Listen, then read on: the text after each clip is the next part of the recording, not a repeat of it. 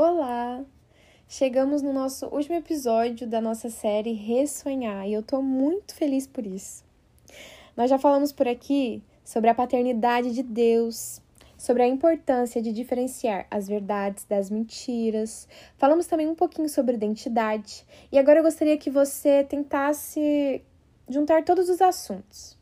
Para isso, então, eu vou tentar recapitular bem rapidinho um pouquinho sobre o que nós falamos por aqui. Bom, quando entendemos a paternidade de Deus, foi o nosso primeiro episódio.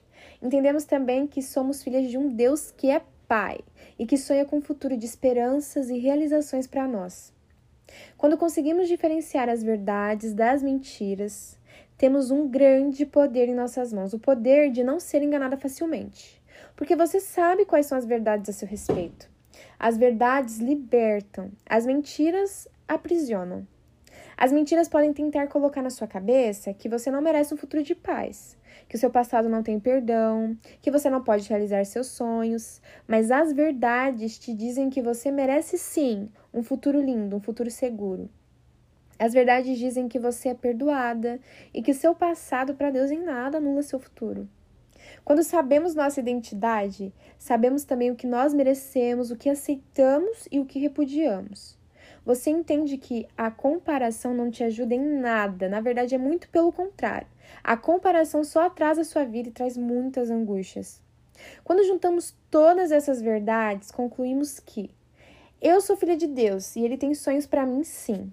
Eu não sou refém do meu passado, isso é uma mentira do diabo. A verdade que Deus tem para mim é de um futuro de realizações. Eu sei quem eu sou em Deus, essa é a minha identidade. Não existem comparações entre mim e ninguém, porque Deus me vê de forma única. Nessa série eu escolhi falar um pouquinho sobre as principais chaves, os principais pontos que me ajudaram em todo o meu processo. Para mim, essas verdades são as chaves do baú do tesouro dos sonhos. Porque quando eu sei quem eu sou, eu sei também que posso sonhar e que tudo aquilo que estiver fora do meu alcance, sendo da boa e perfeita vontade de Deus, Ele mesmo se encarrega de realizar. Eu digo isso porque às vezes nos achamos pequenas demais para desejar, projetar sonhos, mas quando sabemos quem somos em Deus, nós entendemos também que Ele mesmo é quem planeja para nós uma vida de realizações. Essa foi a minha primeira série de podcast. Eu estou muito feliz com o retorno que eu recebi recebo de vocês. Acredito que não existe alegria maior para mim do que ver que tudo que faz sentido, que fez sentido na minha história, faz sentido também para alguém e ajuda alguém.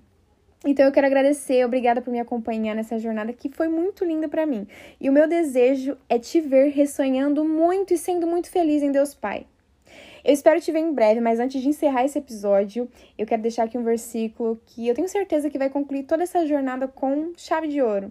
E está em Efésios 3:20 diz assim: Aquele que é capaz de fazer infinitamente mais do que pedimos, sonhamos ou pensamos de acordo com o seu poder que atua em nós.